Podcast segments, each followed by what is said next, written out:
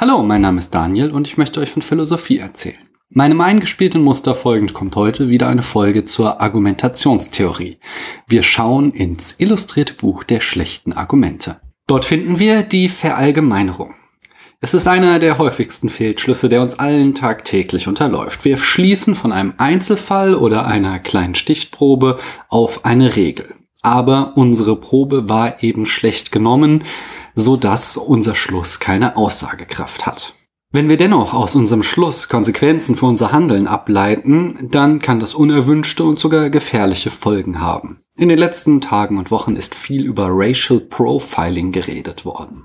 Also über die Tatsache, dass Menschen, die als nicht deutsch gelesen werden, häufiger von der Polizei kontrolliert werden. Die Ursachen dafür sind vielfältig und ohne eine umfassende Studie, die Herr Seehofer ja nicht will, weil Racial Profiling sowieso verboten ist,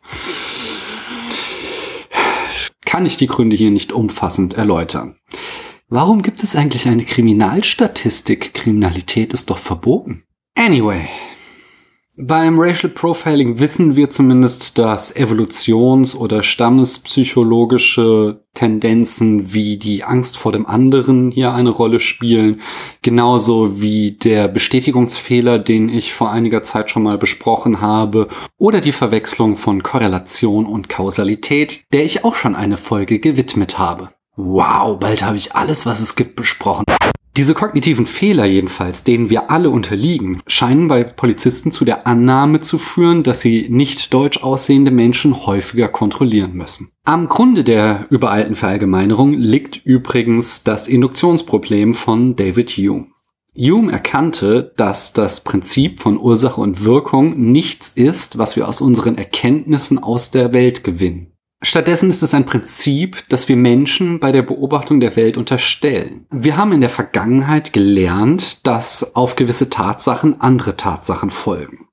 Aber es gibt keinen zwingenden Grund, dass es sich auch so in Zukunft verhalten muss. Daher ist eine Projektion einer empirischen Hypothese auf die Zukunft immer nur eine Annahme mit eingeschränktem Geltungsanspruch. Dass die Sonne morgen auch wieder aufgehen wird, ist nicht zwingend, so wie es ein analytischer Schluss ist. Zum Beispiel, dass Kaffeetassen Tassen sind, aus denen man Kaffee trinken kann.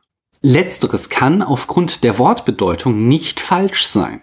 Aber der Satz, Donald Trump wird morgen etwas sehr Inkompetentes sagen oder tun, ist zwar sehr, sehr, sehr, sehr, sehr, sehr, sehr, sehr, sehr, sehr, sehr, sehr, sehr wahrscheinlich, aber eben nicht zwingend. Es könnte auch anders kommen. Der Schluss könnte auch falsch sein.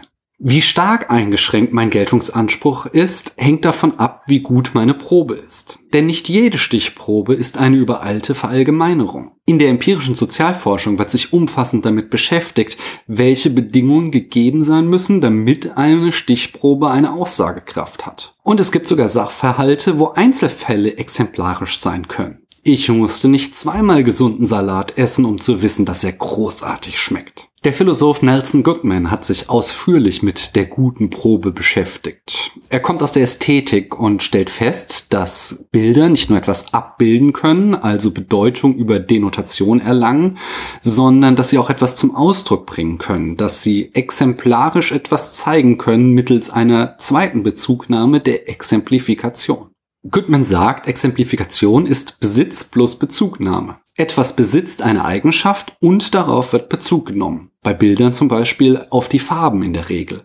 Hingegen spielt das Gewicht von Bildern bei der Bezugnahme normalerweise keine Rolle. Und genauso verhält es sich bei einer Straßenumfrage. Ich nehme in der Regel auf das Bezug, was die Leute geäußert haben und nicht etwa auf ihre Frisur.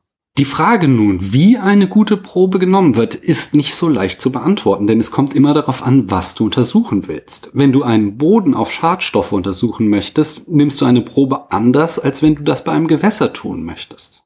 Wichtig ist allerdings fast immer, dass du deine Abduktion nicht einfach so stehen lässt. Eine Abduktion ist laut dem Philosophen Charles Sanders Peirce der Beginn der Hypothesenbildung.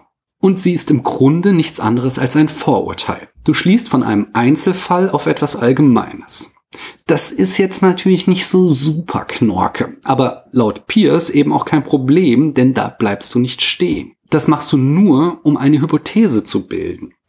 Diese versuchst du dann anschließend mittels Induktionen zu verifizieren oder, wenn man Karl Popper fragt, zu falsifizieren.